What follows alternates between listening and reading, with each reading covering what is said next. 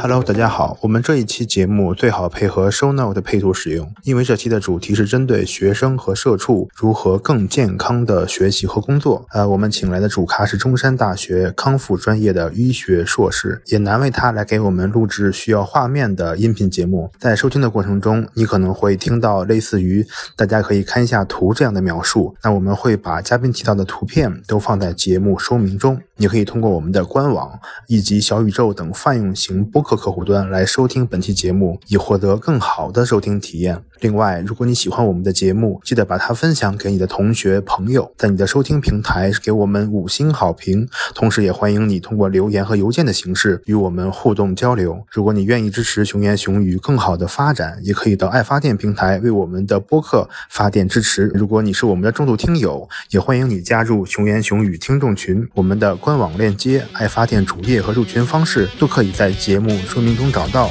听节目吧。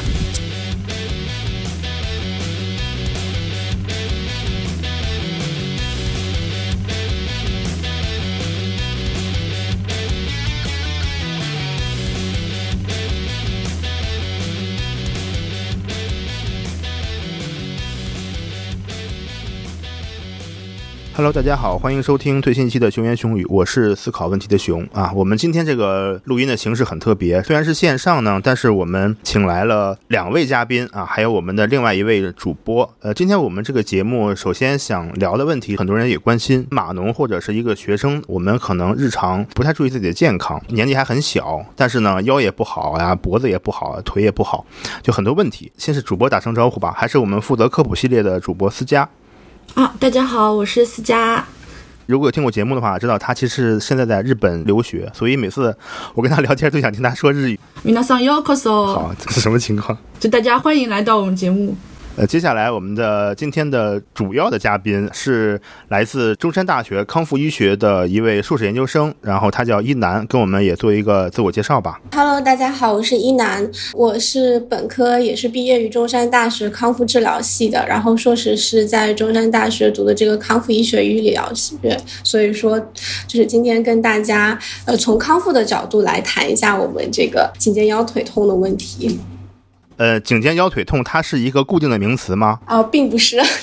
我以为真的有一个病叫颈肩腰腿痛，就是全身都不好，好吧？那我们一会儿再详细。除此之外，我们今天还有另外一位嘉宾啊，他是一个陪聊嘉宾，他其实是我们今天主要嘉宾这个一楠的同学，你也来打个招呼。Hello，大家好，我是旭东，我现在是在复旦大学附属儿科医院儿科学念硕士，然后我现在才硕士一年级，所以是这里负责陪聊的。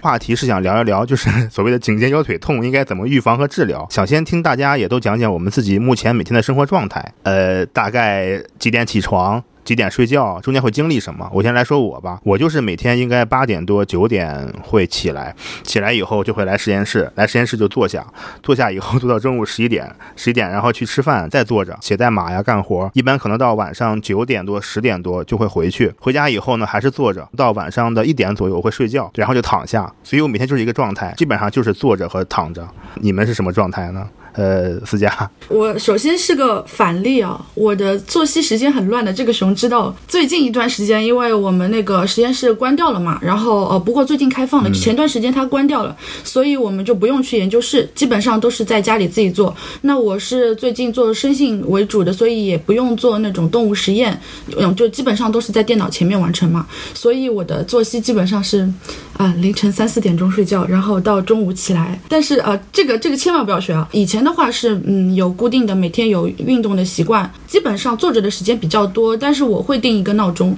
到了时间之后起来，然后接个水啊什么的，我会走一下。这个带着意识的，就是会刻意的去这么做。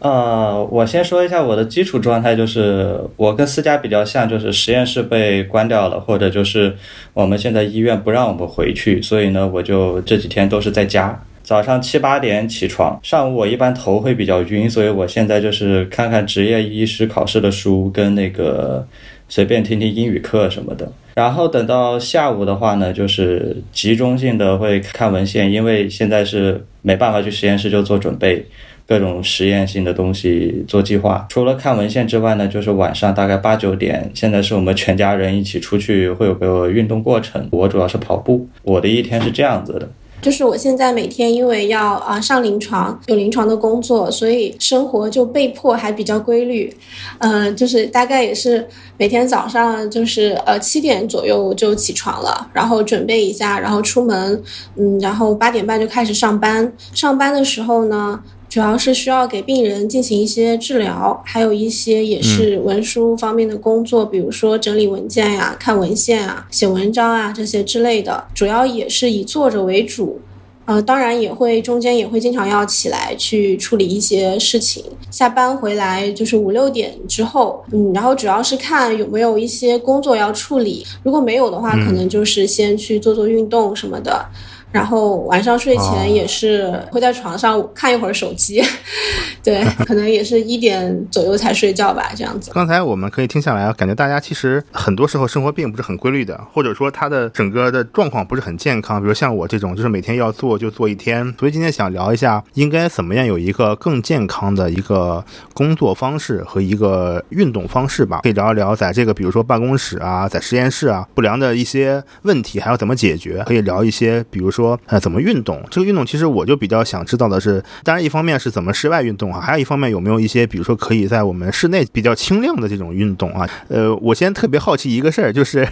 想着一楠讲一讲，呃，康复医学是一个什么样的医学？康复它现在已经分了比较大的一个一块内容，然后就我们医院的康复科，其实它不只有医生，然后有护士，还有呃康复治疗师。呃，就我其实本科也是这个康复治疗师专业的，然后我从事的也。也是治疗师的工作，就是跟医生是有区别开的。那我们一个科室呢，治疗师的队伍其实是最庞大的，就是可能有就是医生的可能得要两三倍，因为主要是在康复科，就是治疗师去给病人做一些治疗。然后它其实也是分很多内容的，它就有点像，就是再像临床医学这样再去分内容，就包括了呃运动治疗，然后物理因子治疗、作业治疗、言语治疗、儿童康复，然后吞咽康复。各个方面都有涉及到，然后术后康复也是呃一一块内容，还有心肺康复、呼吸康复等等，所以其实它是分很多内容的。然后大家传统意义上理解的，也是我们最常见、最基本的一个内容，就是呃运动物理治疗这一方面啊。然后我们称 PT，就主要是一些肌骨方面的一些疾病啊，这些方面可能是大家比较常见的，就包括了颈肩腰腿痛啊。我们也有一些中医的康复，就。包括针灸啊、推拿呀这些，在科室也是有的。对，然后也就是针对颈肩腰腿痛啊这些，呃，可能比较多。当然也有一些神经康复方面的，就比如说是中风的病人，他们有偏瘫呀，或者说啊这个脊髓损伤的，然后出现了截瘫这种，然后怎么样让他们恢复他们的运动功能，还有他们的感觉功能呀，这方面也是我们就是物理呃运动治疗这一方面就是去做的内容。中医那边有这种所谓的康复吗？还是不叫这个名字啊？就中医里面，呃，我们有骨伤科跟推拿科，那西医院应该也有推拿科之类的。就是如果说，呃，讲到那个颈肩腰腿痛啊，或者一些就是呃肌肉的损伤、功能的恢复，一般在伤科或者是推拿科去做。伤科或者推拿科，他们有的时候治疗的一些内容会有所交叉。至少在之前，在呃我们那个中医药大学附属医院的时候，他们就是这样有那种手法治疗，比如说类似于像按摩一样的，或者是一些复位。然后或者是用一些针灸、呃火罐呐，然后物理理疗啊、红外灯呐、照射啊之类的一些仪器都有，还有牵引啊什么的。偏理疗类的就是伤科跟推拿，但是伤科它其实它有的时候也可以做一些小的手术。它比如说有些人他呃就是有那种筋膜粘连呐，然后韧带的粘连啊，他会做这种小针刀什么的把它划开，然后做一个微创的手术也是有。康复这一块，中西医是有很明确的相互借鉴的过程的。只是大家针对的范围会有点不太一样。一男，我不知道我总结的对不对哈，就是其实主要是在做两件事。第一个就是那个呃损伤恢复，就包括它是无论你是做手术啊，还是做那种呃你像颈肩腰腿痛那种慢性损伤啊，或者是急性的这种肌肉拉伤啊，它都是属于一个损伤的恢复过程。第二个呢，就是一个是功能性的，它那种康复，就比如像一楠说的吞咽治疗啊，还有一些行为上的，或者是像中风这种，它本来有某一个身体机能的，但是因为一个什么事情导致这个机能不再有效，或者是不能使用的时候，他们康复科会使这个功能再慢慢恢复过来。对吗？尹楠？呃，我觉得可能你的这个总结就是一般，然后有一些专业的、有一些专业知识的人对康复的理解。我们可能就除了这几步以外，就是还有再往前的一步。我们主要就是针对就是有残疾、有残障或者有功能障碍的这些病人，帮助他们恢复他们的功能。就是恢复不了的话，就是想一些代偿型的办法。最终呢，是想要他们就是能够回归社会啊。就是能够参与到社会的这些生活当中。你们的工作是帮助病人从医院出来以后，更好的、更正常的回归到日常的生活中，对吧？是的，是的。刚才我们其实 聊完了这个关于什么是康复医学的这么一个科普吧。先说一下日常，就是我每天都在做的事情。坐着听一楠先给我们讲讲，呃，久坐有什么危害呢？呃，会有一些工作或者学习的学生，他们经常坐了之后会出现腰痛啊。这样的一些症状，然后还包括一些体态的一些改变，比如说我坐着坐着胖了，这个就是另一个方面了。嗯，是吧？然后就是可能会有体态的一些改变，就是比如说我们俗称的这个驼背。然后，然后圆肩，然后头前引啊这些，然后在我们专业呢就称它为上交叉综合征。呃，上交叉综合征呢，它一方面呢可能会引起我们体态的一些改变，就不够美观，也可能会影响到我们的颈椎，就是会呃使我们的颈椎的这个生理曲度会有一些变化。就本身它是有一个弯曲的一个弯度的，那可能会引起到我们颈椎的这个生理曲度变直，甚至就是反弓，然后就会就是比较严重的，它有可能会压迫到那个椎间管，会压迫到我们的这个血管呀、神经啊这方面，严重的话会有一些头晕啊啊这些症状。就是比较严重了啊！刚才一楠一边说，我一边在动，我就感觉他说的好像问题我都有。一般这种久坐的危害是说，在一种什么情况下它就会形成了？是一个什么样正确的一个坐姿，就是可能可以避免这些问题吧？主要是我们平时坐的时候，可能确实也没有就是一个正确的姿势。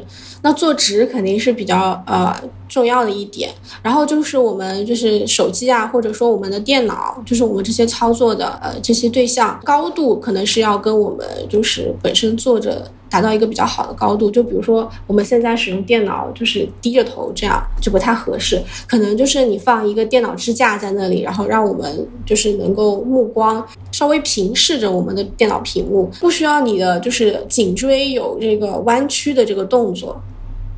整个的这个手掌，就是大拇指这一块也会不舒服，这是什么问题？大拇指这一块也会不舒服。你的大拇指是动的时候会不舒服，还是平时放在那里是什么样的一个不适感？就是是麻木啊，还是就是呃，还是就是会疼痛，还是怎么样？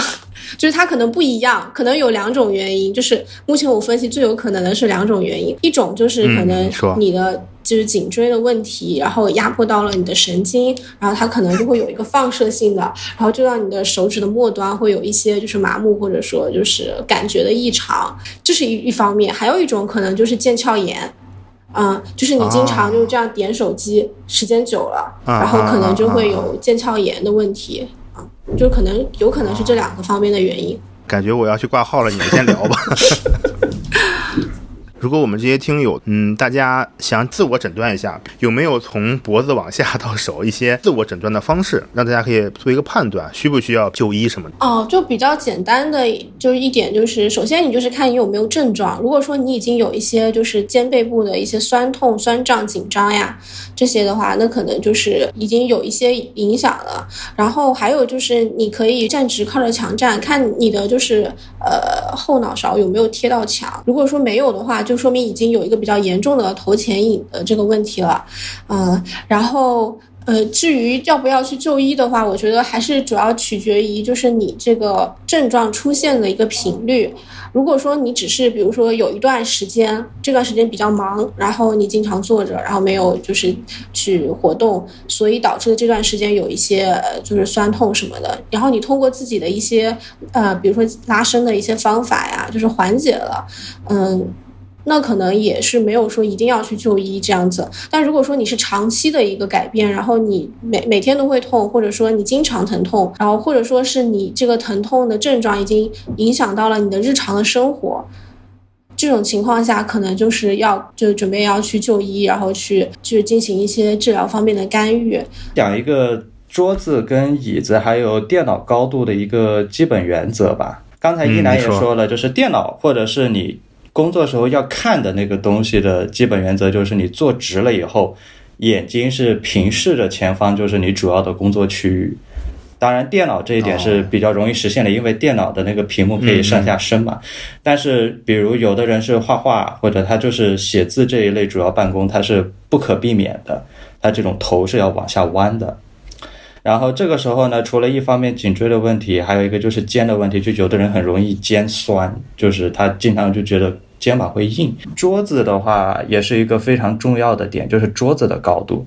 那桌子的高度的设置，最简单的方法就是你先坐直了以后，把你的胳膊轻很轻松的，就是垂下去，然后把你的小臂抬起来，但是大臂不动，就是你可以看到你的胳膊肘它应该是有一个高度的。那么桌子的高度呢，就最好是在放松状态下的这个胳膊肘。能够刚好压到的这样一个高度，这样的话呢，就是你如果要往下去弯的话，你还有足够大的后背可以活动的空间，让你去往下弯。然后呢，就是它可以避免的一个问题，就是你如果有的时候你桌子如果太高了，导致结果就是你一趴上去，不管怎么样都会耸肩，然后这个肩膀它就会也是其实是一个持续的紧张，它就。很明显的会导致有一个肩痛的效果。对，其实这个就主要是一个桌子的高度，然后我觉得桌子的高度就是也很好调，总有一点废书啊，或者是从楼下捡个砖头，就差不多可以把你的桌子调整一下高度。然后像包括我们工作的话，就是斜面的桌子可能会比我们这种平桌要好一点点。什么叫斜面桌？就是说有一个坡度的吗？对，就是你看他们画画的或者画工图，他们那种桌子是从侧面看是那种斜的，对，那种其实是明白明白，可以让我们的头不用低那么厉害，就是相对来说低少一点。最好是像呃旭东那样说的那样，就是我们的手是呃放自然放在桌面上，是有一个基本上是九十度角的这样的一个角度，就是呃锐角的话，就抬的比较高的话，其实是呃不太好的，就是。可能会使一些肌肉呃就是紧张，然后长期处于这种紧张的状态，就会有一个酸痛这样的感觉啊。然后还想补充一点，就是呃坐着的时候，就是你的腰后面最好是有一个支撑的，呃就比如说你的那个椅子，它是不是在腰部这里有一个支撑点？如果没有的话，你可能需要加一个靠垫放在腰部这里，然后就是给腰部一个支撑，这样可能可以避免久坐的时候对腰部的一些伤害，就可以减少一些腰腰痛的。一些症状，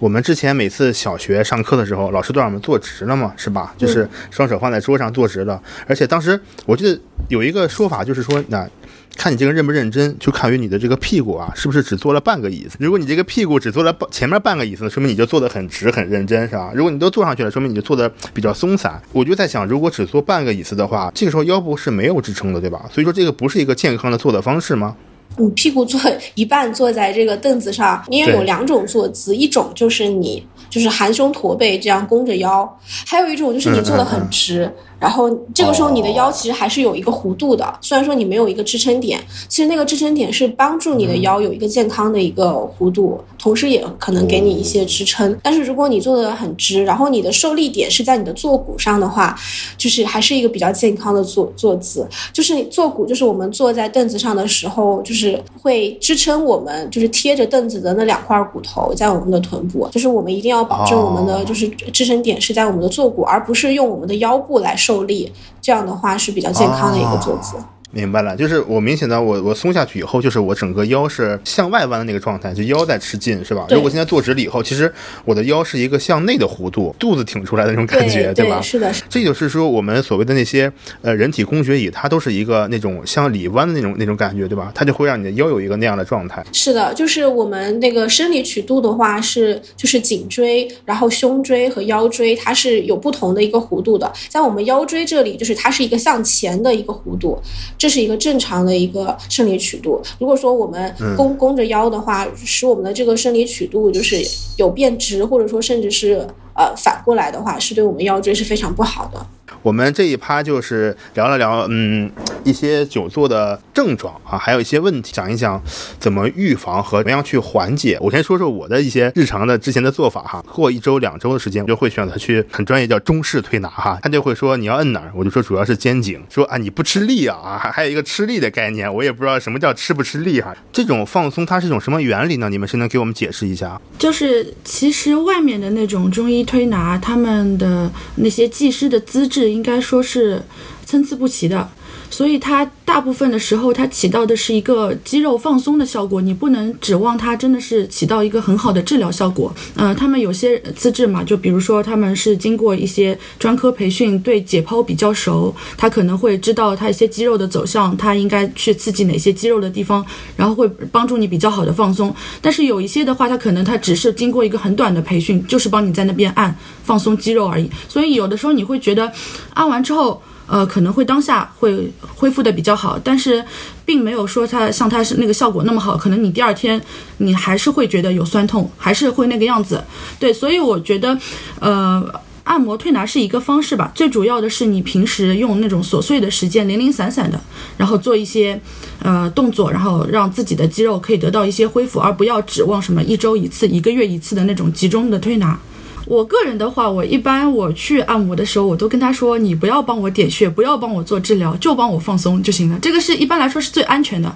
因为他有的时候，像我前面说到的，他有的时候他考虑的是他帮你按一些穴位或者是肌肉的起止点，可以起到放松整个肌肉的作用。但是他有的时候他的手法并不是那么专业，可能你在单点刺激的时候会反而把你按伤掉。如果我我的建议是，如果他的一些手法让你很不舒服。让你就是心里很抵抗，然后非要忍着的在那边，那你就最好不要不要用这种手法，还是以放松为主，也比较安全。我个人建议是这样，嗯。有些时候，大部分的这些他们这些技师不是很专业的，然后他能不能感受到你这里是不是真的紧，这个其实是有疑问的。如果说是专业的康复治疗师，他是能够感受到你这里是真的紧，还是说只是一个激素的问题？因为有一些激素，它摸起来是一块儿，然后。可能那些不专业的就是技师，他们会认为你这里紧，但其实你这里并没有紧。按的时候你会有一个很酸痛的感觉，就是如果说是很痛的话，可能其实你并不紧。然后他已经就是就是对你就造成了一些损伤了，就是比较正常的话，是他按完之后你是有一种放松的感觉，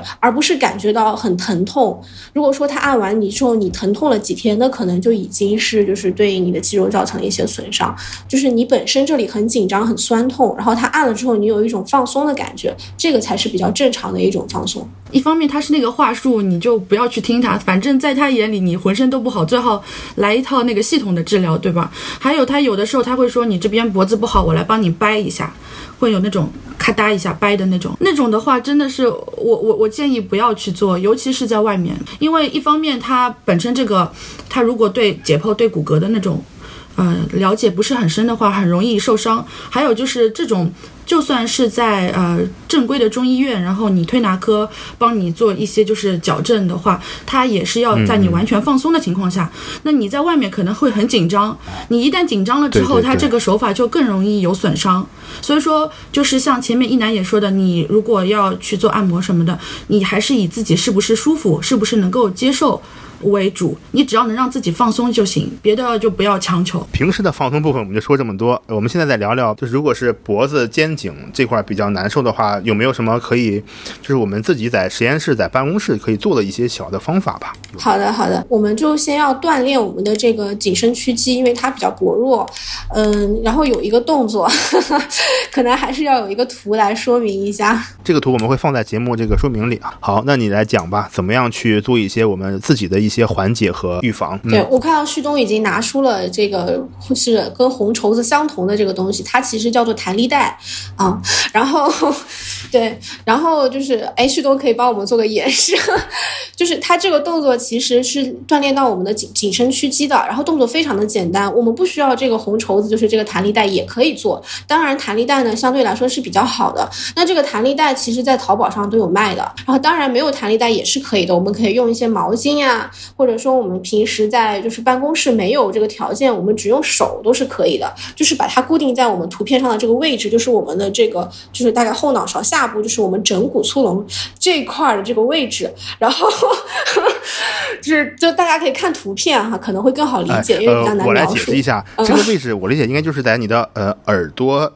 的正后方的那个位置是吧？嗯，差不多是这个位置，对。然后我们就主要是从这个位置往前，然后让我们就是给我们的头部有一个受力啊，就是有一个力度。然后，然后这个时候呢，我们就是呃有一个收下巴的动作。就是就要憋出我们的双下巴，就是这个动作，就是下巴往后顶，然后跟我们手的这个力量，然后去做对抗。哎，对，就是驱动那个动作，就往后的那个动作。就是说，如果你是手扶在你这个这个后脑勺的话，你的手要往前用力，然后你的下巴要往后用力。，对，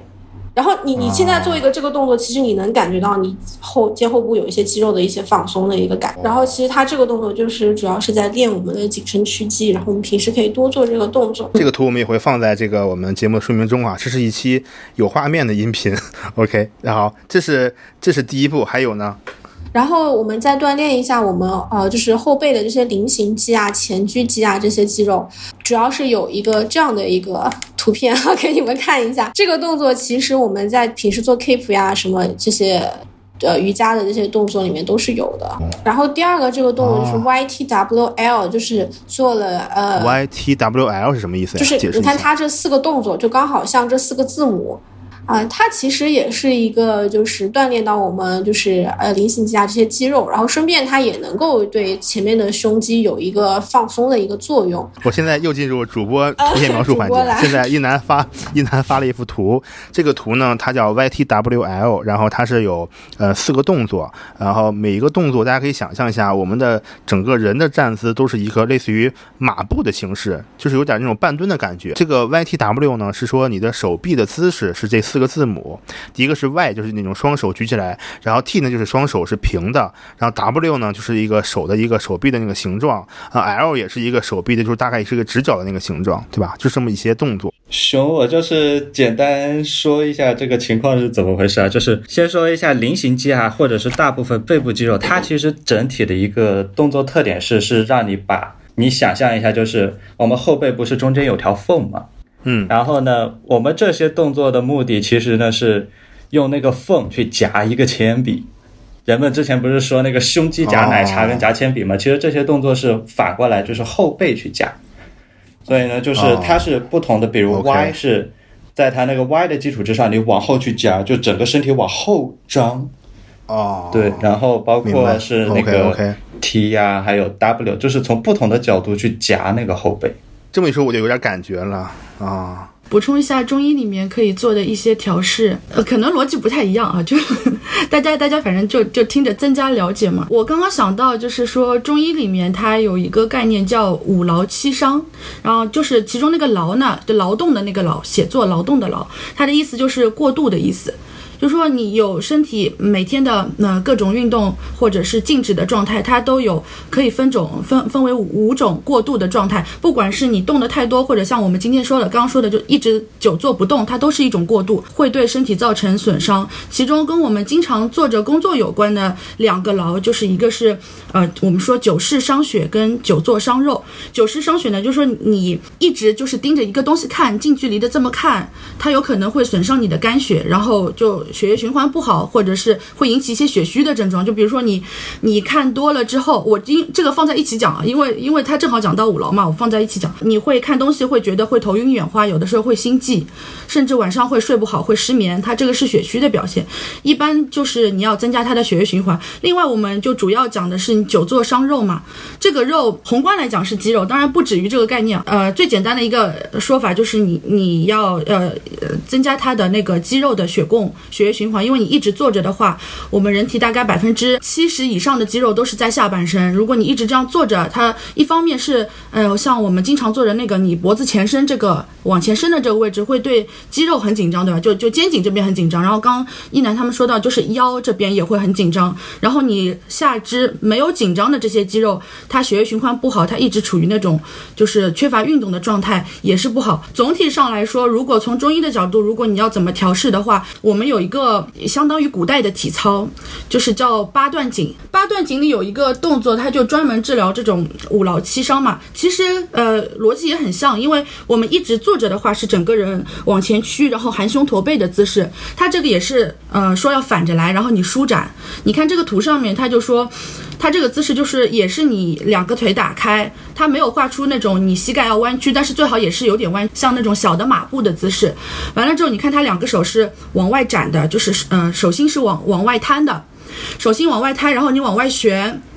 对，往外旋，然后你的肩膀也是往外打开的，然后。跟前面呃旭东跟一楠说的一样，你要有意识的用背后的肌肉去展开你的那个肩胛骨，往中线那个方向加。它有点像你小时候玩的老鹰捉小鸡嘛，护住后面的小鸡嘛，再加一个往后瞧的动作。这样的话，你可以自己呃颈部还有腰部还有全身都做到一个舒展的动作，就是。好，那个旭东，旭东你说，嗯，我想表达意思是，其实我刚才特别支持的是八段锦，我甚至后面想讲的，对吧？对，八段锦，八段锦，八段锦。对我本科，我本科的时候有在一个协会里，然后我的主要工作就是教人做八段锦。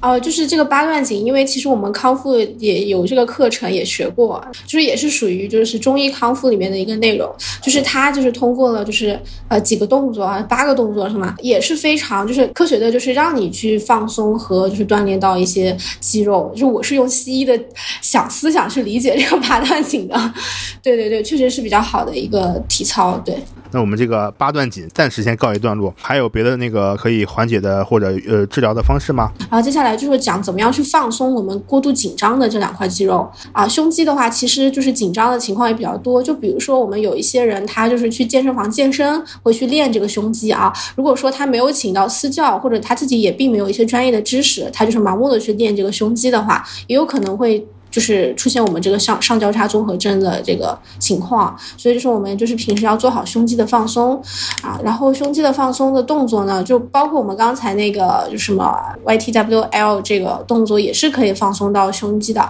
还有一个比较简单的一个动作，这种胸肌的放松，通俗的理解是不是就是要把这个胸肌进行？对，展开就是就是像我们的这个扩胸运动，对吧？对对对，扩胸运动。然后我发的这个图就是在一个墙角，然后你把两个手就是放在这个墙角上面，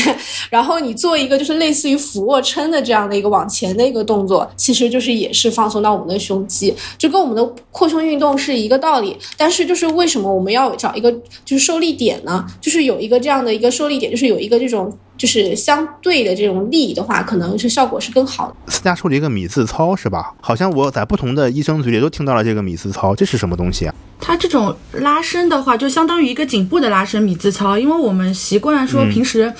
呃，就有时候要放松一下颈部的肌肉，大家就这样摇头晃脑的。其实说一般不推荐这样旋转性的这样的动作。然后米字操相当于我们写一个米字嘛，就就一共是几个方向，对吧？就写出来这汉字是几个方向，相当于你往前，然后往后都是竖着的方向，然后以及左倒右倒这样子，然后往左看往右看，你会发现它全是水平的方向，就不要做摇头晃脑的这种。会推荐这样做颈部的拉伸。米字操做到一个比较呃拉伸的极限的位置，然后保持个几秒钟，再慢慢的回来，再来那种。因为这种的话是像嗯一楠说的是平时日常里你很适合做。如果你单单有一个部位已经很明显有损伤了，那你肯定要根据它那个肌肉的这个走向干嘛？就是呃用比较比较更加精确一点的拉伸。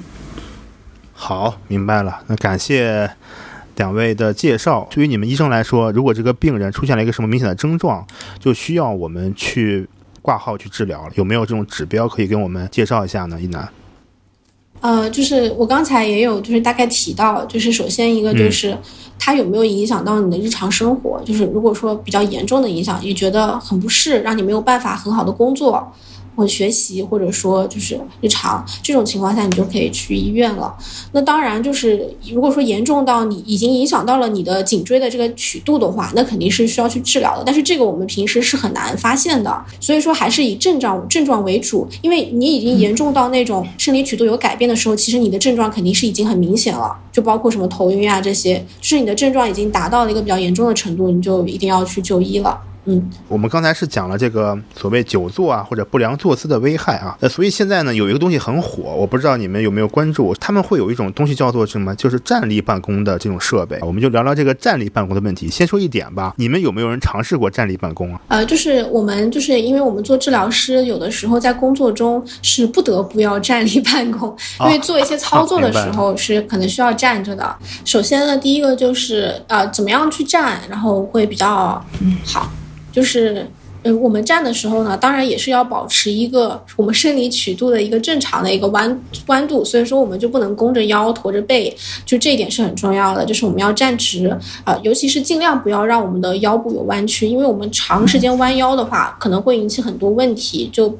不仅是我们的就是腰肌劳损呀，还有就是我们腰椎的生理曲度或者会有腰椎间盘突出这样的问题也比较常见，就是经常弯腰受力这样子。所以说站的话也是要尽量保持我们腰是要直的啊。然后就是如果说我们的办公桌就是呃达不到就是刚好调到一个我们腰部就是站直的一个位置，我们也可以通过就是把腿就是分开。就是，然后降低我们自身的一个高度，然后使我们的腰部就是能够比较直。第二点就是久站这个问题呢，就是其实久坐跟久站当然都是不好的，任何一个姿势你都不能够长期的维持，就是你一定要就是去经常活动，然后去切换这个动作。嗯，就如果说你是经常站或者经常坐的话，都是需要就是三十到四十分钟去调整一下，就是坐一坐或者站一站这样子。本来想顺着一楠讲的，就是你嗯。一直坐跟一直站都不好吗？还是像前面我说那个中医里面那个五劳，五劳里面不是说你久坐伤肉，然后。久立就伤骨嘛，所以说你如果一直坐着的话，对肌肉的影响非常大。但是如果你一直站着，一直站着的话，它对嗯就骨骼的影响比较大，因为主要是你一直站着的话，你嗯沉重身体的沉重，然后你整个脊柱，然后包括你骨盆下面，然后下肢的那个骨骼，它的就是负担会比较重。然后你呃，所以说就是像前面一楠讲的，你正常情况下一定要保持一个直立的状态，因为我们脊柱的话，它是脊柱跟下面的呃下半身的呃。那个骨骼都是连成一体的，所以如果你的站姿如果不对的话，它整个身体的承重就会受影响。那它为了就维持你这个平衡，它的那个它的受力就不一样。再说脊柱它本来是有那个 S 型的弧度，它并不是直的，所以它就会就是它的呃形态会有有影响。呃，一方面你如果是站的时候，就是保持一个直立的状态，可以两个腿稍微分开一点，然后让重心稳一点。另外就是你要坐姿跟站立的姿势相交替，这个比什么都重要。所以说最好的方法就是躺着，我觉得感觉站着坐着时间长了都不行，然后躺着就是一个挺好的方式。我就嗯申请回家躺着办公。哎，就刚才说是站坐久了都会有静脉曲张出现的，不一定只是站着，对吧？对，就是你坐着的时候，它下肢的血液循环是不好的嘛。尤其是有些人如果再翘着二郎腿的话，你就压迫的更厉害嘛。好的，既然说到二郎腿，这是我真的很关心的一个话题哈。我从小到大每次一翘二郎腿就要让我妈打。我妈说别翘二郎腿，翘二郎腿不好。我就想问一下，呃，到底能不能翘二郎腿？怎么样？科学的翘二郎腿，呃，一楠给我们科普一下关于这个二郎腿的问题。我们为什么平时会喜欢翘二郎腿呢？主要就是因为我们这个髋关节的这些旋转的肌肉比较紧张，然后我们翘二郎腿的这个动作其实是刚好起到了一个放松的作用。就比如说我们这个臀大肌啊、梨状肌啊这些肌肉，我们在翘二郎腿的过程中是对它有放松的，所以我们会觉得翘二郎腿很舒适。平时呢，一个就是说我们如果说这个些肌肉紧张，可以采用一些科学的动作，然后去放松它。或者说，我们翘二郎腿其实也不是说完全就是有坏处的，就是每一个翘二郎腿的动作，就是保持在比如说十到十五分钟，我们就换一个腿，然后或者说就放松下来。同时呢，还有就是我们在翘二郎腿的过程中，要尽量保持我们的膝关节不要有疼痛。有的时候翘二郎腿，然后你的膝关节旋转比较过度啊，或者怎么样，可能久了会对膝关节造成一些危害。就是要保持一个舒适的一个动作，然后并且要经常就是去换姿势。然后还有一点就是说，我们的腰部。也是要有支撑，就是不要是用腰在腰部在受力啊，就是这三点。有的时候发现我一翘二郎腿吧，人就会不自觉的会侧身，变成一个这种侧身的状态。就或多或少都会有。转，因为我就像前面讲，你身体需要保持一个新的平衡，你建立了一个新的平衡，嗯。你肯定会稳定在一个最舒服的姿势，一直习惯，比如说只是翘右脚的二郎腿，那你时间久了之后，比如说哦你肩膀高低肩什么都会有，就整个扭转的这个哦。姿势就会养成习惯性的一个姿势。啊，那所以其实翘二郎腿的时候非常重要的一点就是你的上半身不能倾斜，就是你不能翘了之后你就变成这样了，这样就会有那个呃思佳刚才说的，就是高低肩呀，就是脊柱侧弯，甚至都有可能。对，所以说就是我们翘二郎腿的时候，就一定要保持保证我们上身是一个属于在一个正，就是两边是平衡的一个状态，就是最好不要有这样就是侧身了突然我还有一个问题就没有问到，就是腰的问题。就是我最近几个月吧，很受困扰，就是我每天那个起来就是腰会很酸，这个是真的，我现在真实遇到问题。如果是很紧张的话，就说明就是可能就是腰肌的问题，就是你平时的姿势呀各种方面，然后让你的腰肌就比较紧张。但是你白天的时候你是没有很明显的感觉到它很紧张或者酸胀的，但是你睡了一觉起来之后，它就会很明显。这种就是比如说我们的就是腰肌呃呃劳损呐、或者说就是比较紧紧绷，所以说就会有这样的现象。就哪怕比如说你是颈肩有这样的紧张，你你第二天起来也会有这种酸胀的感觉、酸痛的感觉。就是主要还是就是去做一些放松，你平时可以拉伸，或者说你去就是找一些康复的治疗啊，就是给你就是放松一下你的腰肌这些的。你平时每天早上起床的时候，一般人就就呼的一下就这样直接就坐起来了嘛。一般我们以前在社区里面就是给一些老年人建议的时候，不好意思，就是身体肌肉力量比较弱的那些人，建议的时候会建议他，你醒过来的时候，你先侧转身，先变成一个侧躺的姿势，之后用手撑着上半身，然后起来。这样起来，不要呼的一下坐起来，呼的一下就坐起来，有些人很多这一下子对他腰部就是一个刺激。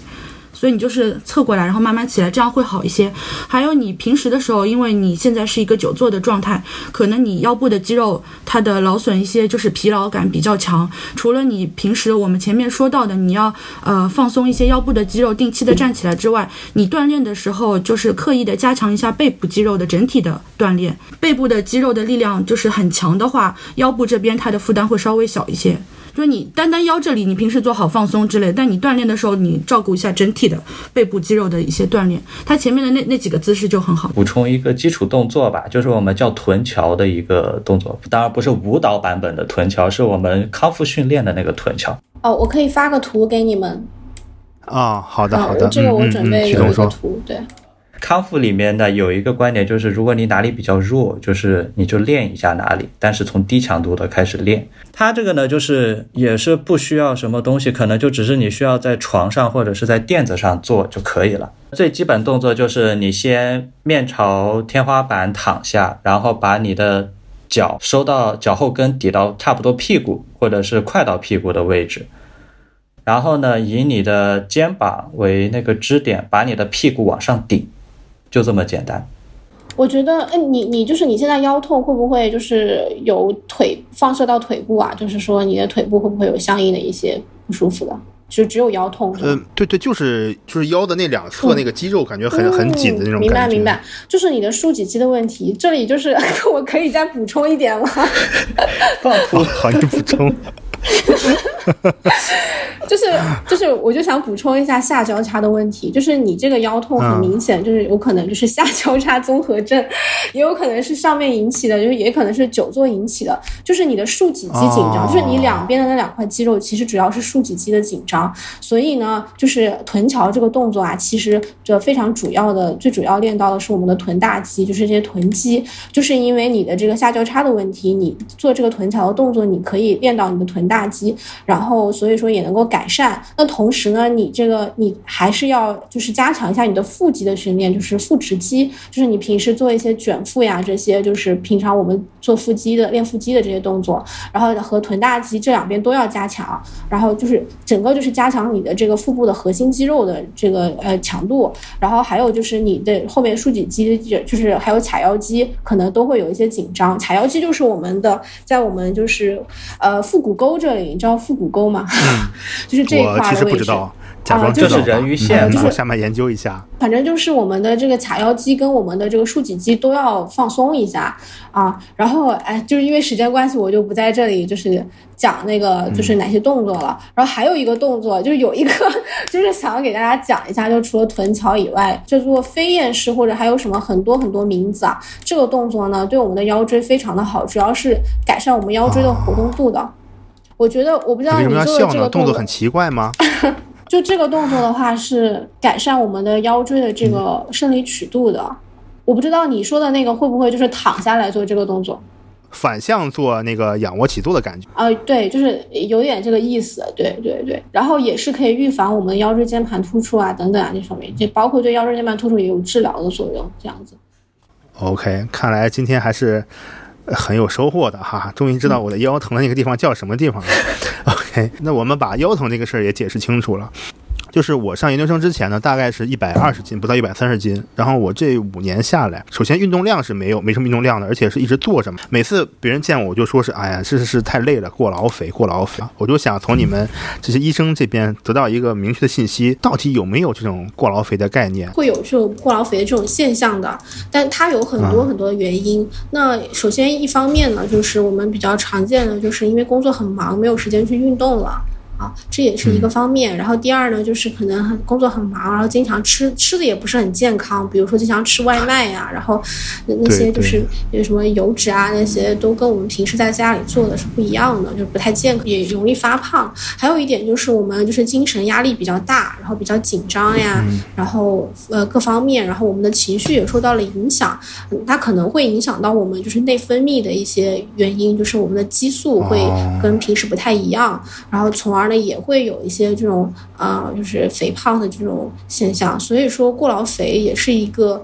比较常见的一个现象的，对对。所谓的过劳肥，它其实不是因为你过劳而肥，是因为你过劳导致了很多其他的问题，生活不规律、嗯饮食不健康，嗯还有缺乏运动，是这样一个情况，对吧？是的，是的，你们可以给我们提供一些适合像我们目前这种状态的，比如说就是长时间在办公室、在实验室工作的人，可以比较适合的一些运动。定义这个运动适合谁做一个目标人群的限定哈，就是第一个是已经是在实验室或者是像临床这样就是处于工作岗位的人，第二个呢嗯就是他可能本身就是。没有什么基础的，就可能也甚至会有一点肥胖，这样有一点就是所谓运动基础不太好的。第三个呢，就是关键是他的目标，就是我觉得就是你谈减肥之前，我们第一件事情其实是先谈你的健康。哎，对对对对，就是我到我以前也很想减肥，但后来其实我的经历过很多事情以后，我觉得其实减肥它只能说是你健康带来的一个附赠的赠品，就是因为你想要健康了，所以你可能体重会减下去一些。但也不至于减到像健美选手那种，就是八块腹肌雕刻出来那种效果。我把这样限定过以后，就是我觉得呢，就是如果你是说室外的，然后或者说室内的，首先我觉得最关键的是你要先确定你有多少时间能拿出来运动，开始准备运动，到你整个运动结束到后面你休息下来可以恢复平静去工作了，这个时间是你要先准备好的。一般我觉得是半个小时是刚好。我觉得应该是对我们的工作或者是学习影响不大，就只有这么一点时间，你可以做些什么。那么对于完全没有基础的人来说，我个人建议最开始，如果是室外，就是快速的去走路，就也不是慢慢走，也不是跑步，就是单纯的快走。它对于你体重的要求不会很大。你跑步的话，虽然你体重在那里，但其实你是第一是单腿成立，第二你有一个下坠的过程，你的腿其实承受的是不止一倍的体重的。这就是很多人早期跑步受伤的原因。那当你开始快走，你觉得就是你可以耐受住之后，那么就是谈到一个运动量的问题了。一般不建议你确定要跑多长距离，比如一两公里啊这样的。更注重的就是你跑了多久。就比如我就定义我一天就半个小时用来活动的话，那去掉热身准备，那我可能就跑个。五分钟、十分钟这样的，我不要求我跑多远，也不要跑多快，我就是单纯跑下来就可以。然后等到之后呢，这个就是更高，可能往后你的要求会觉得，哎，呦跑下来很轻松了，那可能会慢慢往上提。那么这个时候就是可能以后哪一期节目我们再谈更高阶一点的训练，就是早期时候我觉得就是我们不能说是运动，可能更多就是强调有一个活动。一开始不推荐很高强度的运动，哪怕是那种间歇式的，就是最近很火的那个 HIT 运动，高强度间歇性训练，或者是像塔巴塔这样的，其实，呃，这些运动它对你的心肺功能的要求会非常高。如果你一开始在没有任何训练基础上直接上，很可能要么你累得特别厉害，第二天就不想做了；要么就是会有各种损伤在这个过程中。所以其实一开始就是先强调大家先学会规划时间，然后开始从最基础的活动开始，然后从这个活动，当你一般是一两周到一个月的时间，差不多身体开始适应以后，就是你可能会。我个人建议是找专业的指导，就不一定是健身房私教。本科生的好处就是可以去找体育老师，然后已经出来的人呢，可以考虑一些比较正规机构的那种培训班。就是当你想要往在一个基础之上往某个方向去提高一下身体机能的时候，找一个专业的人做指导会更合适一些。啊，就其实我还是挺推荐，就是 H I T，就是 HIT 这方面的。但是，对对，听听旭东讲，就是好像是对，就是没有什么基础的人的话，其实做一些简单的这种 HIT，我觉得对于就是办公室和这种就是比较忙碌的人来说是比较合适，因为它时间很短，然后那那达到的效果又比较好。对，嗯。好，那我们就聊聊怎么在这种呃小的空间内，然后短时间内做一些比较有效的运动。HIT 就是 H I T，就是高强度间歇有氧运动。然后我为什么对这个比较熟呢？首先就是因为我们就是心肺康复可能会用到这个，然后我们有一个心肺康复的老师，他还做了这个在中国的一个概念，就第一个概念就是他他做的，然后就比较了解。然后他其实就是通过一些比较高强度的间歇的有氧运动，比如说就是高抬腿呀。啊就这种类似于这种高强度的这种有氧运动，比较快的，比如说你可以做十分钟，或者就是是五分钟这样。然后很快，但是它会很累、很辛苦。就像旭东说的，可能就是，呃，大家可能会觉得难度比较高。啊，那刚开始可以做一些简单的，就是在很短的时间内让你就是马上就是有一个就是心率的提高，达到一个有氧的效果，并且呢，它跟你就是相对于你跑十分钟步来说，它的效果是呃更好的。你你可能跑十分钟步啊，就是做普通有氧运动，你在做完之后，可能只有二十四小时之内你还是持续在耗氧。但是你做这个 HIT 之后呢，你未来的七十二。二小时之内，你都是有一个就是耗氧量的增加的。我们就说是躺着也能瘦，就是通过做这样 HIT 可以实现到这一点。对，徐东，你不是以前教八段锦的吗？有什么建议吗？如果要学这个的话，哦，我觉得这个是不是其实比较适合我们在一些小的空间内自己去活动一下、运动一下？这个是不是挺合适的呀？就是八段锦，可能因为现在大家不同教的人版本会有很多，就是你一搜的话，就是可能每个动作上会有一点差别，但其实他们的基本原理和效果是差不多的。所以呢，就是八段锦，而且八段锦其实真的没有什么基础要求，它的动作第一基本上是站在原地的，不需要活动走来走去的。第二个呢，它基本上主要是上身的运动，就包括。呃，刚才我们讲的那个，我我我主要我记不住名字了，我记得是每一个动作好像是一个七字口诀来着，但是他那些动作就是很简单，就是你可以慢慢的做，然后主要是相对来说慢一点，然后去感受肌肉用力那个感觉。呃，相对来说八段锦应该是所有人都可以在办公或者是居家的状态下都可以随时随地锻炼的。因为你也不一定要，比如像刚才那个动作，你不一定要两侧同时做，你也可以只是单侧的去做，或者只是做手部的动作，不做头部的。对，讲一下有哪些，比如说常见的这种呃运动损伤，以及应该呃怎么样去避免，或者说呃可以去。呃，预防一下运动损伤的话，首先就是大家可能想到的一个，就是比如说呃肌肌肉肌腱的一些损伤，就比如说我们做力量训练的时候，可能有点过度了，那可能会就是有几天就是疼痛这种损伤。嗯，这种的话就主要是我们要就是根据自己的实际情况，就是要循序渐进嘛，就不能说比如说你去健身房一下就拉一个很重的一个呃重量啊，然后一定要让自自己觉得舒适，就是而且就是一定要在就是我们。运动前后要做好拉伸啊，如果说不做好拉伸的话，它就因为乳酸堆积的原因，就可能会有酸胀啊，就是各种问题。就是拉伸的动作一定要做好，针对你锻炼的肌肉。就比如说你今天练了肱二头肌，你一定要拉拉伸好你的肱二头肌啊，这样。然后这是一方面，就是肌肉拉伤的这个问题。嗯，然后另一方面就是，比如说我们经常去跑步的人啊，那可能会有这种膝关节的问题，也是比较常见的。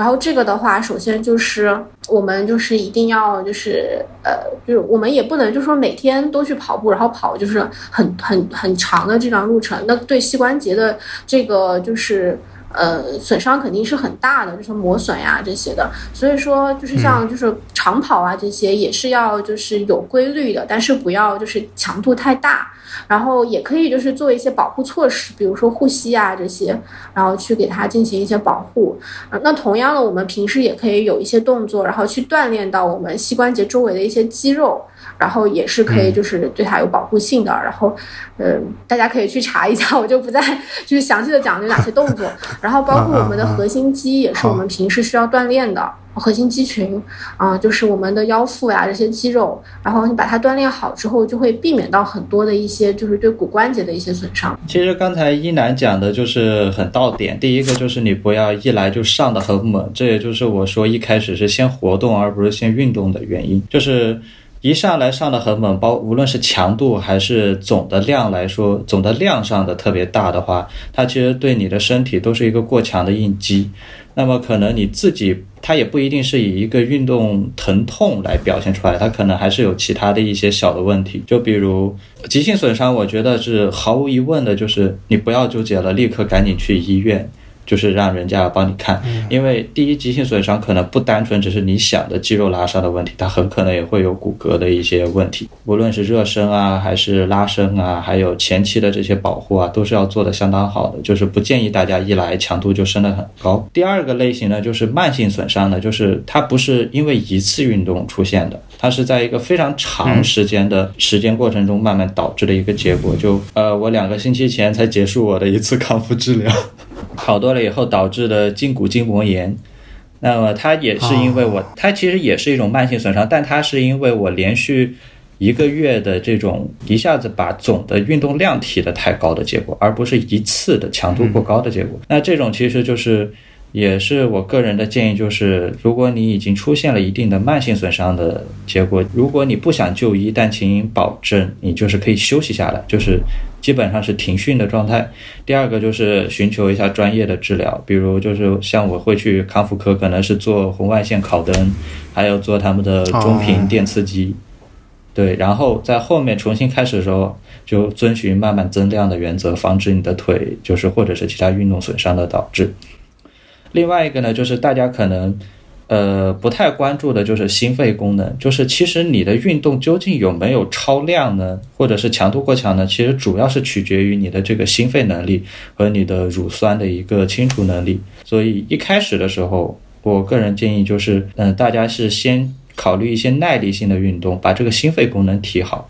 就比如可以是跑跑步、跑长距离，然后再开始考虑一些健身或者说是力量举，还有 HIT 或者是塔巴塔这种高强度的运动。那今天我们再复习一下重点知识哈。呃，首先练习的话，室内，嗯，如果上器材的话，弹力带是一个很好的选择。对，这个是一个呃没有那么贵，也比较方便的一个运动的器械可以参考的。另外就是说，呃，运动的话。包括比如刚才思佳给我们推荐那个八段锦，然后那个呃嘉宾也提到了，是一个比较好的可以帮助你做一些肌肉的放松，还有运动的一些方式。另外就是一楠给我们讲了很多关于呃身体的各个部位，就是颈肩啊腰还有腿，你需要怎么去嗯恢复。去缓解疼痛的一些方法。那最后我们还是说到，如果你感觉自己真的是一些身体的一些机能或者状态影响了你正常的工作和生活，还是要及时的去我们的医院，专门的找医生去。看一下，诊断一下。且现在我们在很多城市里面，只要是三甲医院，它应该肯定会有这个康复科，你可以去看的。OK，那我们今天就呃先聊这么多。再次感谢我们两位嘉宾的到来，还有我们的主播思佳。还是那句，就是有病要看，对吧？然后呢，没病你要预防。呃，我们今天就先录到这里，行了是吧？那我们就跟大家说再见了哈。嗯，那我们下期节目再见，拜拜。好，拜拜。